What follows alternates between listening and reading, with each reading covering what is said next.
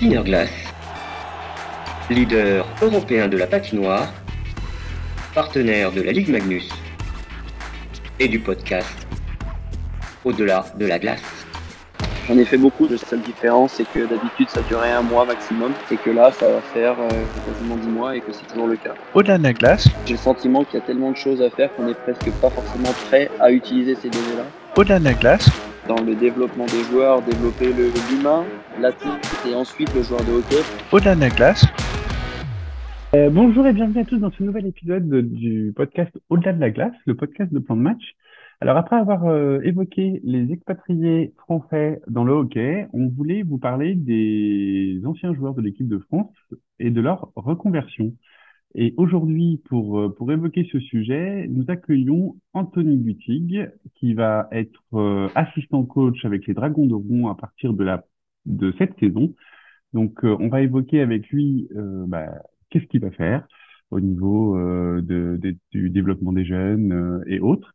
Et puis, on reviendra, et c'est un élément important, sur les commotions cérébrales, puisque c'est une commotion qui l'a euh, euh, qui l'a stoppé net dans sa dans sa carrière, et, et c'est vraiment euh, un témoignage poignant que que va nous offrir euh, Anthony Gutig. Euh, salut Anthony, merci d'être là euh, pour euh, nous raconter un peu ce que tu fais à Rouen. Alors, juste pour le contexte, et pour être sûr que j'ai bien tous les éléments, la saison dernière, tu as eu une blessure qui t'a pas permis de jouer comme tu l'aurais aimé, j'imagine. Et, et donc, on a eu, on, a- on avait eu à l'époque un, un, un élément quand euh, Anthony Reck nous avait dit ah euh, c'est pas sûr qu'il revienne, etc. On se demandait pourquoi. Est-ce que à ce moment-là, tu préparais déjà l'après et euh, comment ça s'est fait? Parce que j'imagine que pendant toute la saison, tu as peut-être essayé de revenir, ça a été compliqué. Euh, tu l'as déjà évoqué, notamment dans le Paris-Normandie de mémoire. Voilà. Comment ça s'est fait pour toi? Comment tu as, tu t'es projeté? Parce que j'ai l'impression que ça s'est fait quand même malgré tout un peu vite, ce changement. Bah déjà, merci de me recevoir et de me donner un, un petit temps de parole. Ça fait, ça fait plaisir, c'est gentil. Euh, comment ça s'est passé? En fait, la saison passée, euh, donc j'ai fait une commotion le 15 novembre qui m'a qui m'a écarté de la glace pendant un certain moment et je pensais que ça allait revenir assez rapidement, que les sensations, enfin que les symptômes allaient disparaître rapidement, ce qui n'a pas été le cas et ce qui est toujours pas le cas aujourd'hui. Donc, ce qui a forcé forcément euh, bah, l'arrêt, l'arrêt au jeu pendant la saison, mais aussi l'arrêt au jeu définitif. Euh, ce qui m'a fait basculer en fait rapidement euh, du profil de joueur à celui d'entraîneur. Alors ça faisait déjà un an et demi que j'étais en formation d'entraîneur au sein de la fédération, et c'est quelque chose que j'avais toujours voulu faire depuis très longtemps. Euh, quand j'étais à Dijon, déjà beaucoup plus jeune, euh, j'entraînais déjà les enfants. Euh, donc c'était pas quelque chose, c'est pas quelque chose qui est totalement nouveau, même si c'est forcément un nouveau métier, mais c'est quelque chose que j'ai toujours voulu faire en tout cas. Euh, après, oui, ça s'est accéléré et s'était précipité entre guillemets parce que c'est pas quelque chose que j'avais prévu aussi rapidement de faire. Mais, euh, mais les circonstances de la blessure et de ma santé ont fait que je me retrouve aujourd'hui dans cette position-là. Et j'en suis très content. C'est une super opportunité pour moi. Euh, Il y a pire que commencer à Rouen en tant qu'assistant coach. Donc c'est quand même une, une chance d'être là. Et, euh, mais j'ai, oui, oui, j'ai encore du mal moi-même à me dire que, que je suis assistant coach. Même quand on me enfin, quand on m'appelle par ce, ce, ce titre-là, entre guillemets, ça me fait encore un peu bizarre. Des fois, j'ai du mal à, à être convaincu que c'est moi et que c'est ma, ma nouvelle casquette aujourd'hui. ouais. Alors, j'ai plusieurs questions. Euh, je je vais rebondir sur le tout début de ton intervention. Commotion cérébrale, c'était ta première? Non, en fait, c'est ma, c'était ma septième. J'en ai fait beaucoup, moi. Et, et, et symptômes, c'est quoi? Ah, Si, tu veux en parler, si tu veux en parler, c'est un peu, voilà. Mais Ah non, j'ai aucun souci à en parler. J'ai j'ai- j'ai absolument rien, caché- rien à cacher. Et au contraire, j'ai j'ai presque envie de diffuser un message pour faire porter l'attention là-dessus et faire prendre conscience que c'est pas quelque chose avec lesquels il faut rigoler et que c'est que ça peut être quelque chose que. Alors, j'ai pas envie de dramatiser le, le, le portrait, mais qui peut être quand même très dangereux et avoir de, de, de graves conséquences. Donc, euh, si je peux faire un petit aparté, le message que j'ai envie de donner, pour les joueurs professionnels, c'est une chose, mais pour les enfants, quand j'entends des enfants de 15, 16 ans qui font des commotions et qui presque en rigolent en se disant, ouais, je suis un vrai hockeyeur, non, c'est, faut pas en rigoler, c'est quelque chose de très sérieux, très dangereux, ça peut, ça peut avoir de vraies conséquences, pas juste pour le joueur de hockey, mais pour l'être humain qu'il y a derrière. Et je pense qu'il y a une vraie euh, prise de conscience à faire de la part de ceux qui sont touchés, mais aussi de la part de ceux qui les touchent. C'est-à-dire qu'il faudrait que nos jeunes prennent conscience que la mise en échec et le jeu physique au hockey, c'est uniquement à la base pour récupérer le palais et pas pour tuer quelqu'un, pas pour euh, envoyer quelqu'un à l'hôpital, pas pour euh, se faire plaisir à défoncer quelqu'un. C'est des messages qu'on entend beaucoup, mais il y a un être humain derrière l'équipement et cet être humain-là peut avoir de gros problèmes de santé et de vie à cause des commotions. Donc c'était un petit aparté, mais voilà, moi les symptômes aujourd'hui, c'est des maux de tête, c'est énormément de fatigue, c'est un mal-être et un malaise un peu euh, permanent, euh, c'est une sensation d'être au ralenti, euh, c'est comme un peu un état d'ébriété au quotidien, donc c'est, je le souhaite à personne, c'est pour ça que je dis que c'est pas marrant. Et c'est quelque chose qui se voit pas, c'est un handicap invisible, mais c'est un handicap qui est réel. Et donc, euh, c'est pas quelque chose à prendre à la légère et, euh, et c'est pas quelque chose de facile à vivre avec. Voilà. Et, et ça, ce que tu dis là, les symptômes que tu évoques, c'est les médecins aussi qui ont mis, qui ont mis un, un mot dessus, parce que j'imagine que voilà, comme c'est invisible, c'est ce que tu ressens, c'est les mots que tu mets dessus, mais les médecins te disent voilà, ça encore aujourd'hui, c'est les conséquences des commotions que tu as pu avoir? Oui, parce que c'est des symptômes classiques de la commotion cérébrale. Et puis, j'avais l'habitude, j'en ai, enfin j'avais l'habitude, j'en ai fait beaucoup, donc je savais ce qu'étaient les symptômes, etc. La seule différence, c'est que d'habitude, ça durait un mois maximum et que là, ça va faire euh, quasiment dix mois et que c'est toujours le cas. Et que euh, voilà, la répétition des commotions fait que euh, le chance, les, les, la, probabilité que ça dure plus longtemps, voire à vie, ben, augmente avec le temps où les symptômes ne disparaissent pas. Donc euh, c'est pour ça que je dis que c'est pas quelque chose de marrant, c'est pas quelque chose qu'il faut prendre à la légère, c'est un vrai, euh, c'est un vrai, un vrai handicap, un vrai souci de santé pour ceux qui sont confrontés à ça, et c'est pas quelque chose qu'il faut prendre à la légère du tout. Alors, c'était pas forcément mon sujet initial, mais, c'est quelque chose qui m'intéresse, euh, la santé des joueurs. Euh, parce que, euh, alors, on n'en a pas, nous, beaucoup parlé, mais euh, sinon, on n'en a pas beaucoup parlé, peu en ont parlé. Le Covid aussi a pu avoir quelques éléments et on ne sait pas ce que ça peut donner sur les athlètes de haut niveau ou en tout cas qui, qui, font du sport à, haute intensité. Euh, là, sur cette commotion cérébrale, en fait, à partir de quand on peut considérer que c'est une commotion? C'est à chaque fois que tu prends un coup à la tête, c'est considéré comme une commotion? Non, non, parce que le, coup à la tête n'est pas synonyme de commotion. En fait, la commotion, euh, on, va, on va déclarer l'état de commotion. Euh, généralement, ça sera 48 heures après le coup qui a été porté. Et c'est pas forcément un coup à la tête, ça peut être un, ce qu'on appelle le coup du lapin, ça peut amener à une commotion aussi, ça peut, c'est pas obligatoirement un coup porté euh, au niveau de la tête.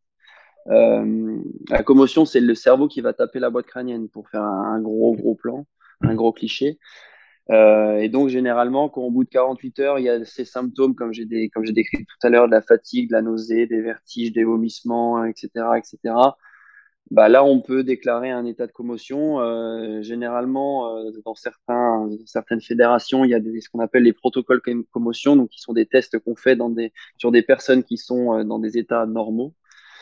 Et quand on refait ce test-là ou ces tests-là à des personnes qui ont eu un coup à la tête qui sont en suspicion de commotion, si les résultats, il y a une grosse différence, bah là, on, ça peut être aussi une indication sur le fait qu'il y a eu un choc euh, avec un impact un peu plus poussé que juste un coup. Euh, revenons un peu sur le sujet initial. Euh, merci en tout cas, et, et c'est vraiment important, et tu as raison d'avoir porté ce message parce que, parce que ça fait partie du sport, mais il faut aussi faire de la prévention et expliquer.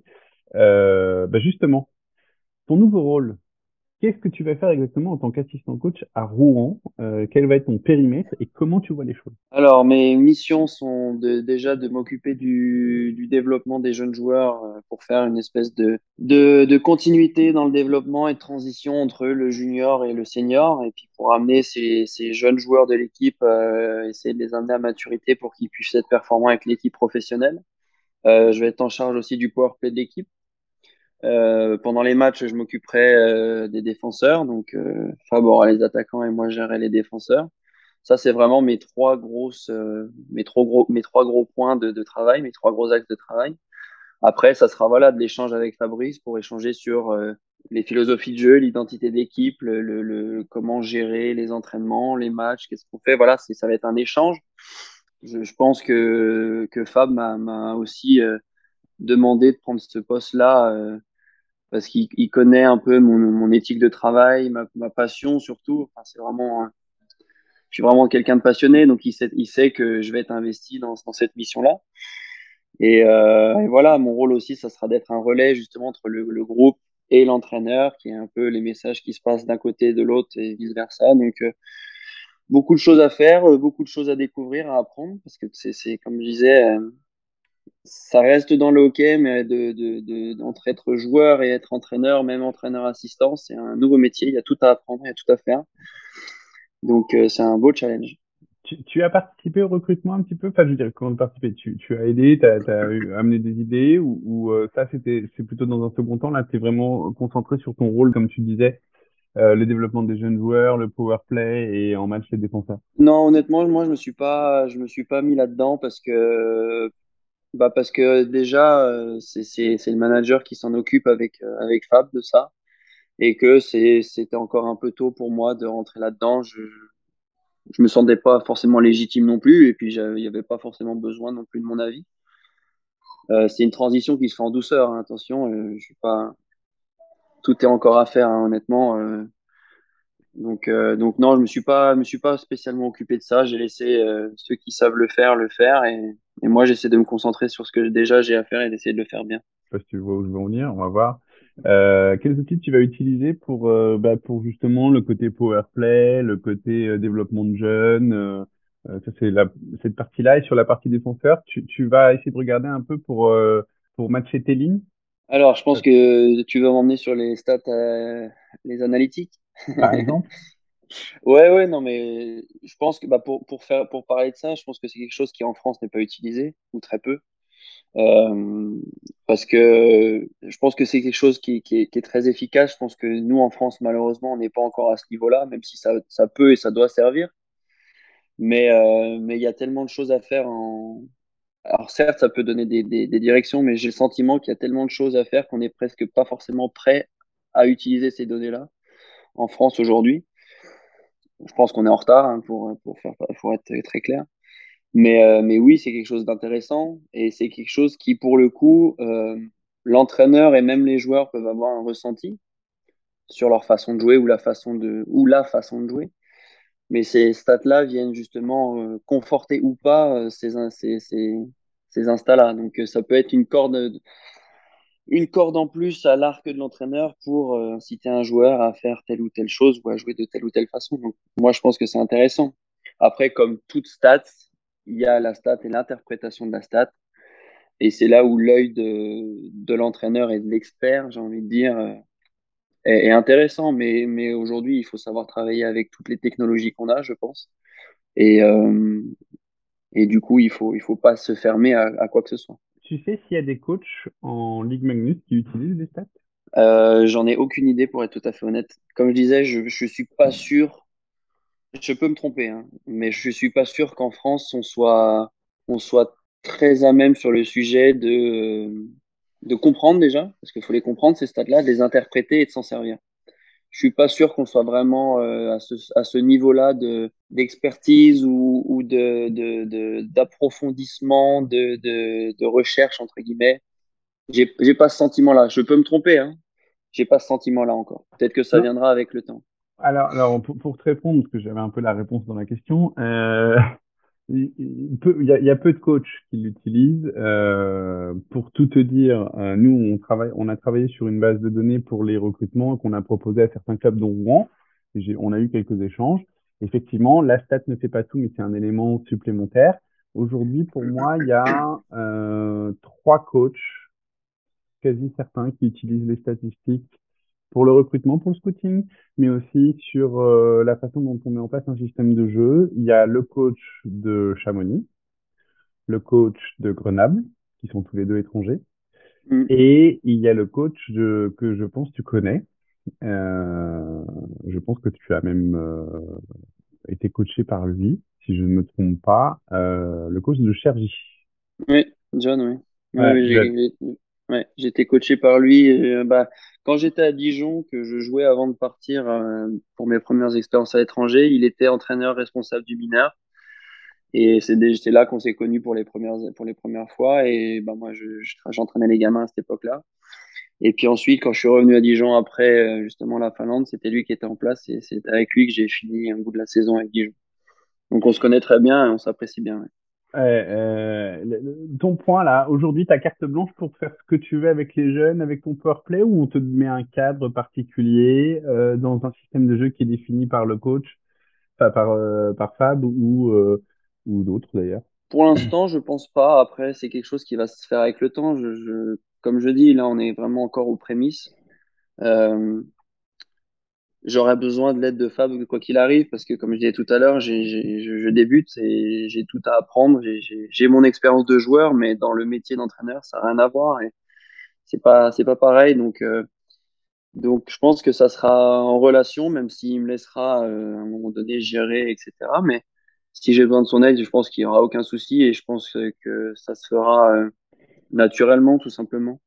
Mais euh, mais il n'y a pas eu de directive euh, spéciale pour l'instant, en tout cas ou de pression ou je ne sais quoi. Euh, la seule pression euh, qu'il peut y avoir, c'est celle que moi je me mets pour que le, le powerplay performe, mais c'était la même pression que j'avais quand j'étais joueur, donc c'est juste la pression d'être exigeant et de bien faire les choses. Donc euh, à voir comment ça se passe et puis et puis à voir avec euh, au niveau de la saison et des matchs, etc. Comment les joueurs aussi à voir à découvrir les joueurs et leur façon de penser, leur façon de jouer, leur façon de voir le hockey parce que c'est aussi ça euh, l'important. On peut arriver avec des idées, mais s'ils n'adhèrent pas ou si c'est pas leur façon d'être, ça marchera pas. Donc, euh, donc voilà, il y a, y, a, y a, tout à construire, ça va se faire rapidement, mais c'est aussi un processus qui va prendre du temps. Donc, euh, faut, faut mixer entre le, le, marathon et le sprint. mais, euh, mais je pense que oui, oui, il y, a, y, y, aura de l'échange, c'est obligatoire de toute façon, c'est indispensable. Oui. Oui, je pense qu'effectivement, en termes d'échange, euh, je pense que c'est nécessaire. Après, euh, Fab a plutôt une bonne expérience et, euh, des résultats pour lui, notamment dans des périodes qui ont été compliquées. Euh, donc, je pense que tu vas prendre beaucoup d'expérience. Après, j'avais une question sur ta vision des choses. Comment aujourd'hui, toi, tu vois pour le, le, comment tu vois les choses pour développer les jeunes joueurs? Une bonne question. Euh, moi, je pense qu'en France, on manque première partie, en première chose, on manque beaucoup de techniques individuelles chez les, chez les joueurs, chez les jeunes joueurs. Je pense qu'on a des lacunes. Après, encore une fois, tout dépend à qui on se compare, évidemment. Si, on compare nos jeunes joueurs au niveau de la Ligue française, la Ligue Magnus, ils sont pas, ils sont pas scandaleux, loin de là. Si on se compare au niveau international, on est loin. On est loin. Moi, j'ai pour référence le niveau international. C'est ce à quoi j'aimerais qu'on se compare, et, etc ou dans la direction dans laquelle on se dirige. Euh, donc c'est sûr qu'à ce niveau-là, sur tous les points, que ça soit technique individuelle, même la tactique individuelle, on est clairement en retard, clairement. Et euh, aujourd'hui, l'entraînement euh, des joueurs, c'est facile, mais c'est compliqué entre guillemets. Il faut il faut être préparé, il faut préparer ses entraînements, il faut savoir où est-ce qu'on peut emmener nos joueurs, il faut savoir où les joueurs sont aussi.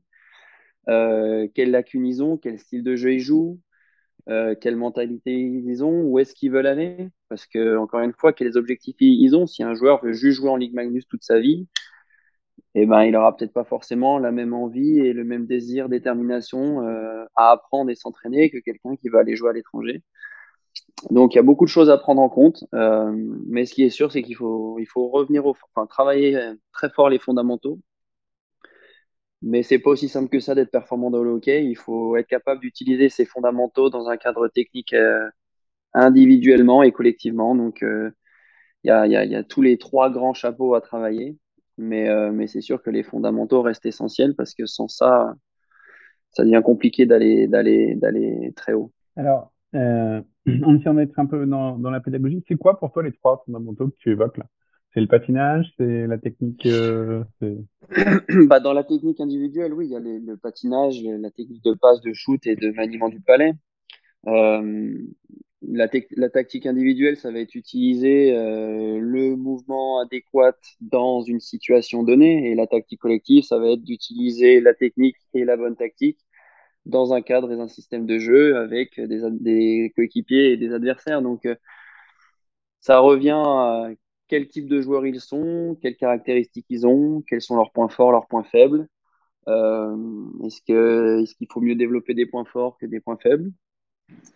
Qu'est-ce qu'on veut faire des joueurs, euh, etc., etc. C'est pour ça que je dis c'est simple, mais c'est compliqué aussi. Il faut vraiment être prêt, avoir des connaissances, des compétences. Mais c'est un boulot qui est hyper intéressant parce que le développement, voir progresser des joueurs, c'est ce qu'il y a de, pour un coach, c'est ce qu'il y a de, de super, de super et super intéressant, super satisfaisant, quoi.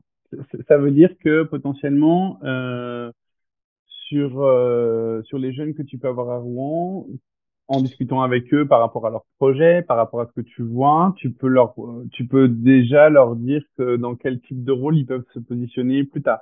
Encore une fois, ça veut pas dire que tu as raison, mais te dire, bah tiens, euh, en fonction de tes qualités, je te verrai plus euh, centre défensif, centre offensif. Enfin, j'en sais rien. Je, je, je, donne vraiment des éléments comme ça euh, sortis du chapeau, mais euh, je sais pas si tu vois ce que je veux dire. C'est que vraiment, euh, dans le développement du jeune, du joueur, c'est ce que j'ai retenu, c'est de les amener à un rôle et de leur faire comprendre que euh, bah, s'il veut arriver à tel niveau, il faut qu'il développe telle et telle chose.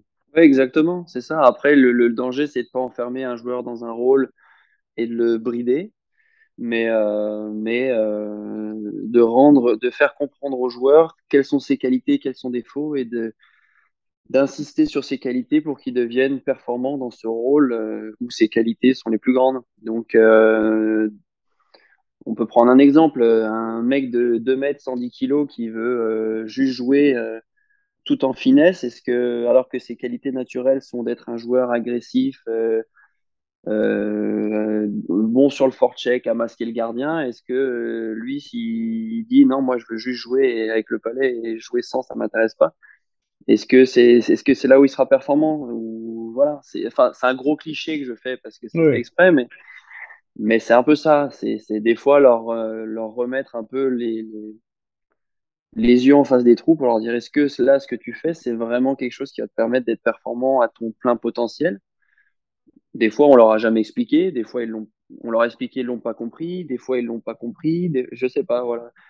Alors, j'ai pas la prétention de dire que moi, je vais arriver que avec d'un coup de baguette magique, ça va marcher. hein, attention, mais, mais c'est, c'est le coaching individuel, le développement du joueur, c'est un peu ça. C'est trouver un peu la meilleure recette pour chacun parce que tout le monde est différent et que, euh, et que chacun a ses qualités, ses défauts ou ses points améliorés et que, et que tout le monde, on peut pas, enfin, on essaye de travailler avec tout le monde pareil, mais malgré tout, il faut individualiser le, développement parce qu'il n'y a pas le choix. Quels sont pour toi les trois ingrédients pour, euh, pour être un bon coach euh, alors, Bon, c'est peut-être pas le bon mot, mais euh, pour être un coach qui, qui performe, les, les trois ingrédients nécessaires? Je sais pas si trois c'est suffisant pour être un bon coach. je pense que je, je pense que déjà il faut il faut avoir envie d'aider ses joueurs. Je pense que c'est vraiment le point principal parce que parce que si t'as pas envie d'aider tes joueurs pardon à, être meilleurs et à être performants, ils t'aideront pas non plus et qu'aujourd'hui le système du coach euh, père fouettard euh, ça en 2022 ça ne marche plus malheureusement, c'est plus comme ça, c'est plus aussi facile que ça. Euh, je pense qu'après il faut être honnête avec les joueurs aussi, honnête et transparent. Euh, et puis bah, après, ça faut développer des relations humaines avec eux, tout simplement. On a, on a, moi, moi, je, je pense que qu'on a tendance des fois à penser qu'aux joueurs de hockey et à vouloir développer uniquement le joueur de hockey. Et je pense que c'est une grave erreur. Moi, je vois plus dans le développement des joueurs, développer l'humain, l'athlète et ensuite le joueur de hockey parce que un, un, un, un bon humain et un bon athlète font un bon joueur de hockey un bon joueur de hockey fera pas forcément, ne sera pas forcément un bon athlète et une bonne personne. Et aujourd'hui, les, les, joueurs professionnels, c'est des mecs qui ont certes du talent, j'aime pas ce mot-là, mais certes un peu de talent, mais c'est surtout des c'est surtout des mecs qui ont des bonnes valeurs euh, humaines, donc des valeurs de travail, de discipline, de rigueur, etc., etc., etc., et qui sont physiquement athlétiques, parce que en 2022, le hockey a changé et, pour être performant, il faut être en forme, donc euh, j'ai un peu tendance à penser que des fois, on, inverse et on met le hockey en premier et, on se dit, ouais, il est pas bon à l'école, il est pas poli, euh, il a pas des bonnes valeurs, mais il est bon hockey, ça suffit. Alors que, bah non. Le sport, euh, le sport, que ça soit amateur, professionnel, mineur ou senior, euh, c'est une école de la vie et on développe des personnes, des, êtres humains avant de développer des sportifs. Et il faut pas se tromper parce que parce que c'est pas leur faire un cadeau que les envoyer dans la mauvaise direction, la mauvaise direction des petits. Non, non, allez, vas-y, vas-y. Euh, c'est remettre un peu d'exigence? Oui, bah de l'exigence, oui, bah, l'exigence, c'est l'exigence. Encore une fois, c'est c'est qu'est-ce qu'on veut faire, quoi. Est-ce qu'on veut développer, euh, est-ce qu'on veut développer juste euh, des joueurs de hockey pour la Magnus ou pour le niveau international? D'accord. Mais est-ce qu'on veut développer juste des mecs qui sont bons pour le hockey ou on veut développer aussi des gens qui, dans la vie, s'en sortiront, peu importe ce qu'ils font? Est-ce qu'on veut développer un mec qui sait juste jouer au hockey, mais par contre, que si on le met sur un terrain de foot, un terrain de basket, euh, ou avec une raquette dans les mains, il est incapable de bouger? Voilà, c'est les questions qu'il faut se poser. Moi, je, je suis, je suis pas convaincu que rester uniquement dans le hockey à faire que ça, ou être focalisé sur un seul truc, ça soit la meilleure des choses parce que c'est pas rendre service à l'être humain. Le hockey, c'est très bien, on aime ça, on est passionné, etc., etc. Et moi aujourd'hui, je suis, alors j'aime pas parler et me citer comme exemple, c'est pas du tout le cas. Mais je suis bien placé pour dire que le hockey, ça dure qu'un temps et qu'en un claquement de doigts, tout peut s'arrêter. Et que le jour où ça, s'arrête, qu'est-ce qu'on fait? Quel bagage on a? Qu'est-ce qui nous permet de rebondir, de faire autre chose? Et finalement, euh, d'avoir euh, des compétences et même des connaissances qui disent, bah, ce mec-là, il jouait hockey, d'accord, mais ses valeurs et son éthique de travail, etc., vont faire que peu importe ce qu'il fera, il, il sera performant dans, n'importe quel domaine. Et où il sera capable de s'adapter à un collectif, à un groupe de personnes. Ben, ça doit être ça le rôle du sport, en fait. Pas juste de jouer au hockey et, d'être un hockeyeur. Ça suffit. Enfin, aujourd'hui, ça peut pas suffire. C'est pas suffisant. Alors, c'est intéressant ce que tu dis parce que tu, tu apportes une vision qui me semble assez moderne de la vision du sport et du hockey en général. C'est-à-dire que quand tu discutes avec une partie de la population qui est coach, qui est relativement jeune, ils ont cette vision. Et, je, vais même te donner un exemple précis. Euh, alors, je sais pas vraiment si c'est le cas au côté masculin, mais parce que euh, au niveau des équipes de France, parce que il n'y a pas la même organisation, mais l'un, l'une des interviews qui m'avait marqué quand j'avais euh, interviewé, commencé à, m'intéresser au hockey féminin, le sujet c'était, OK, au pôle espoir, on est là pour travailler sur le projet des filles. Mais le projet qui soit dans le hockey, qu'est-ce qu'elle veut faire? Son projet en tant que fille, qu'est-ce qu'elle veut faire comme étude, euh, où elle veut aller en hockey, etc. Et typiquement, j'ai la sensation, plus que la sensation, en tout cas, c'est, je, je ressens dans ton discours la même chose, c'est que euh, les plus jeunes, euh, ou en tout cas ceux qui arrivent sur le, sur le, dans le coaching ou, dans la vision du hockey, ont cette vision-là de, voilà, on n'est pas que pour parler du hockey, euh, il faut qu'on on soit beaucoup plus large. Et, en fait, j'ai une question sous-jacente, ça veut dire que quand toi, tu t'es développé dans, le mineur et quand tu arrivé dans le monde professionnel, on était plutôt sur il a du talent, il peut jouer et on s'occupait pas forcément de ça, ou c'est que ça s'est perdu un moment? Pourquoi, euh, c'est mon sentiment, hein, peut-être que je me trompe. Pourquoi est-ce qu'on a besoin de se dire qu'aujourd'hui, il faut remettre ça et qu'on le fait pas forcément? Alors déjà, je pense que le pôle espoir féminin avec Sébastien Roujon et, et tout leur staff, euh, même chez l'équipe de France Senior, ils font un super boulot parce qu'ils sont dans cette pédagogie. Mais ils sont dans cette pédagogie parce qu'ils savent très bien que le hockey féminin, c'est très dur d'en vivre. Donc, euh, intrinsèquement, ils sont obligés de développer la vie de leur fille avant la vie de leur hockeyeuse. C'est indispensable. Ce qui est très bien. Ce qui est évidemment très bien. Sinon, on court à la catastrophe. Et en fait, j'ai l'impression que nous, ça s'est perdu. Alors moi, quand j'étais petit, c'était un autre monde, c'était une autre époque. On parlait pas de développement, on parlait juste. Euh... Et puis moi, j'ai. Après, c'est peut-être mon histoire personnelle, mais moi, quand je jouais au hockey, j'ai toujours, des petits, j'ai toujours voulu jouer au hockey quand je serai grand mais j'avais aucune idée de, je vais être payé, je vais être club pro, j'avais aucune idée de tout ça. Moi, tout ce que je savais, c'est que j'étais tellement passionné, c'est que ah, quand, quand, je serai grand, je voudrais faire du hockey. Mais c'était parce que c'était du jeu, de l'amusement, euh, voilà, c'est tout.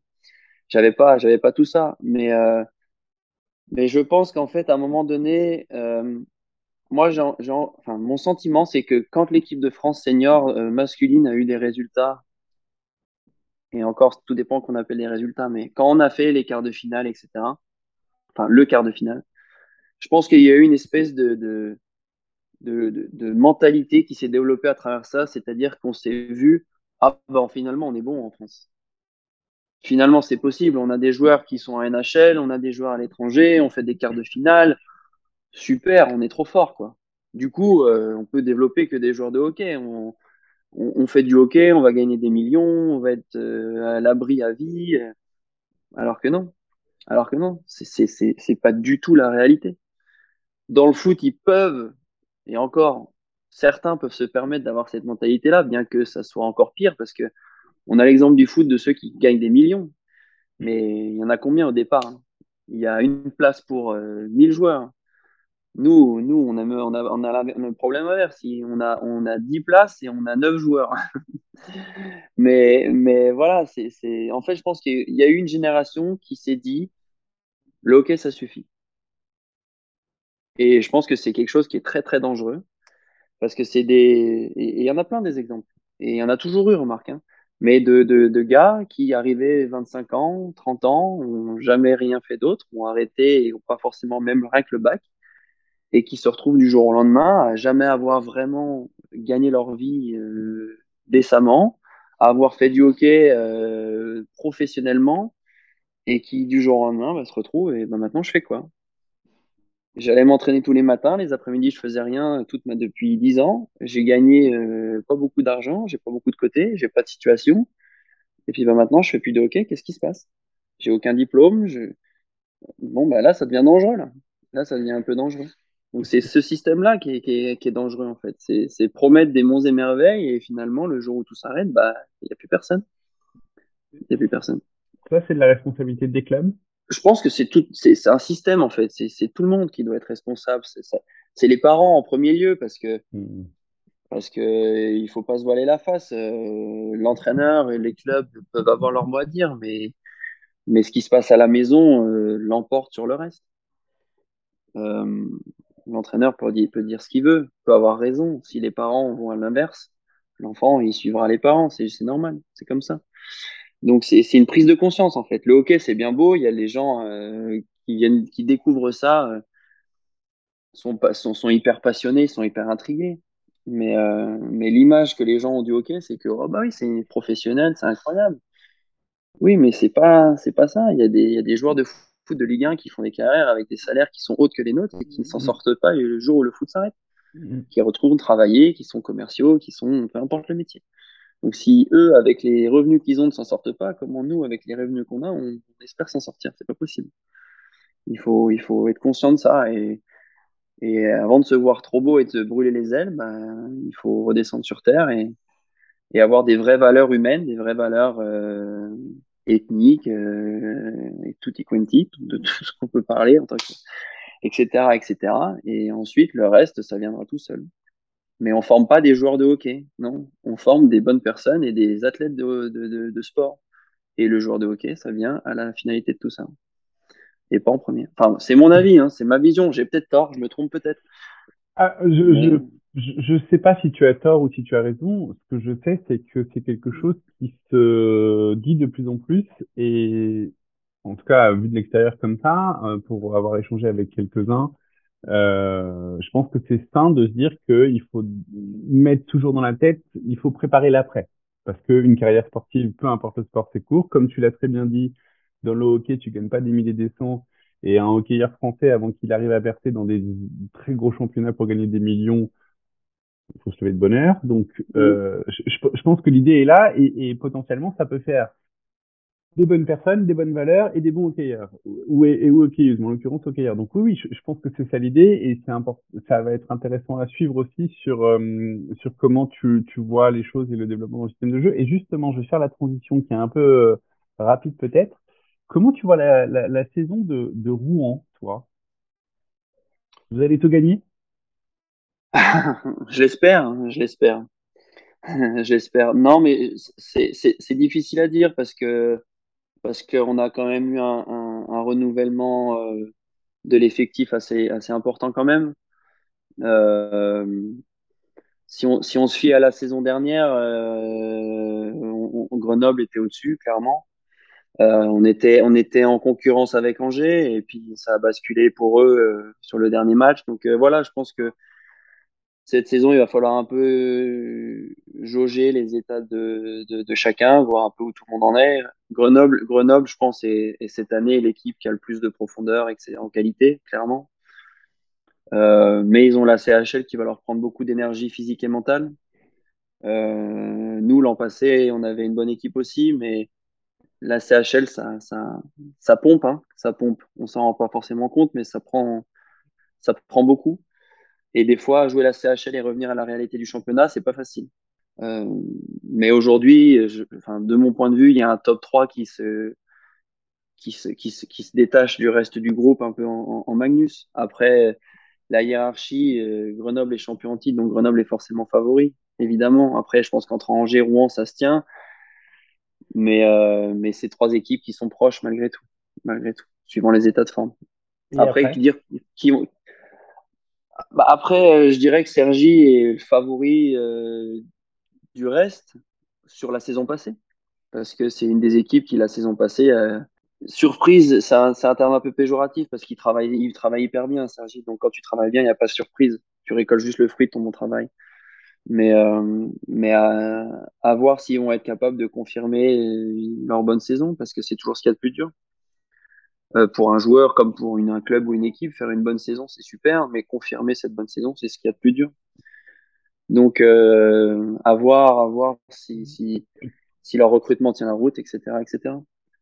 comment tu sais que, enfin, je sais pas si tu le sais, mais tu dis Sergi travaille bien.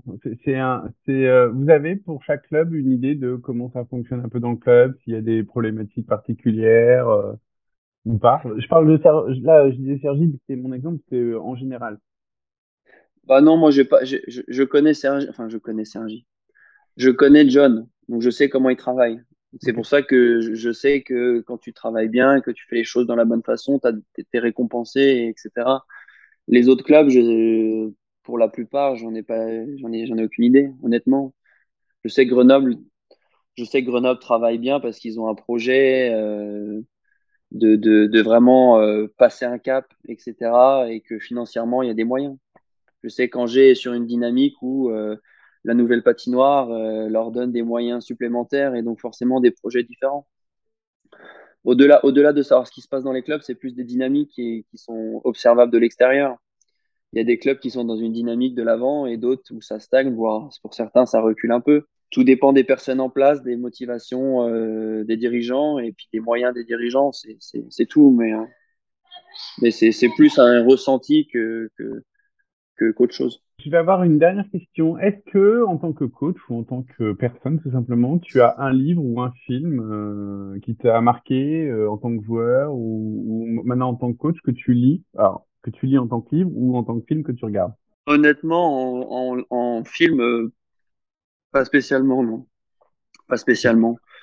Euh, en livre, euh, livres, euh, j'aimerais en lire plus, mais mais c'est un peu compliqué. Mais euh, non, je peux pas dire que, encore une fois, c'est trop difficile d'en sortir un, parce qu'il y a beaucoup, y a beaucoup de choses et de personnes inspirantes finalement. Encore plus, encore plus quand on vient de l'autre côté du banc.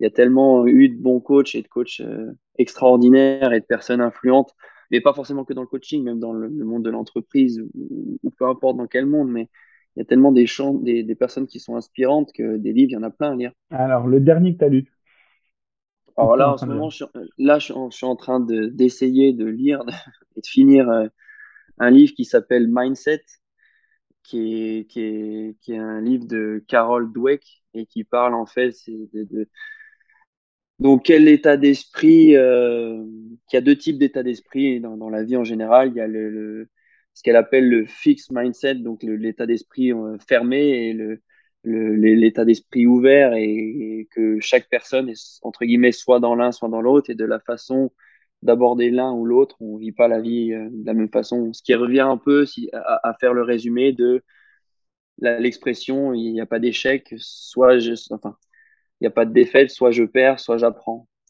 Euh, soit je gagne, soit j'apprends. Donc euh, c'est un peu ça, cet état d'esprit. C'est que quand j'ai un échec, qu'est-ce que j'en fais? Est-ce que je m'arrête là-dessus et je suis le plus nul et en fait j'ai pas de talent, je sais rien faire? Ou est-ce que l'échec c'est pas juste le constat que aujourd'hui ça je sais pas le faire et que ça me donne un axe de travail de développement et etc etc.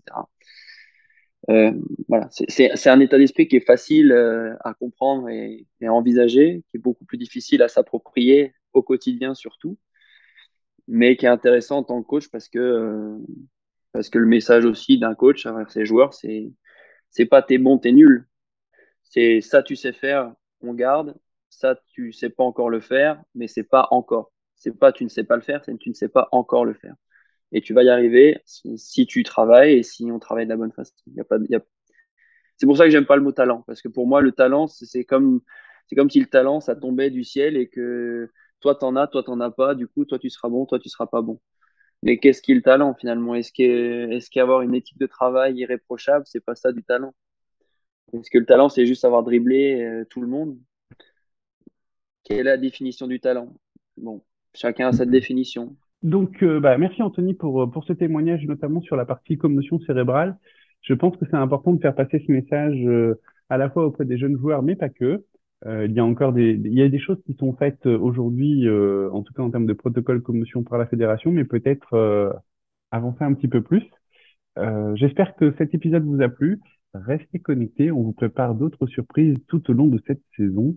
Merci à tous et à très vite. Ciao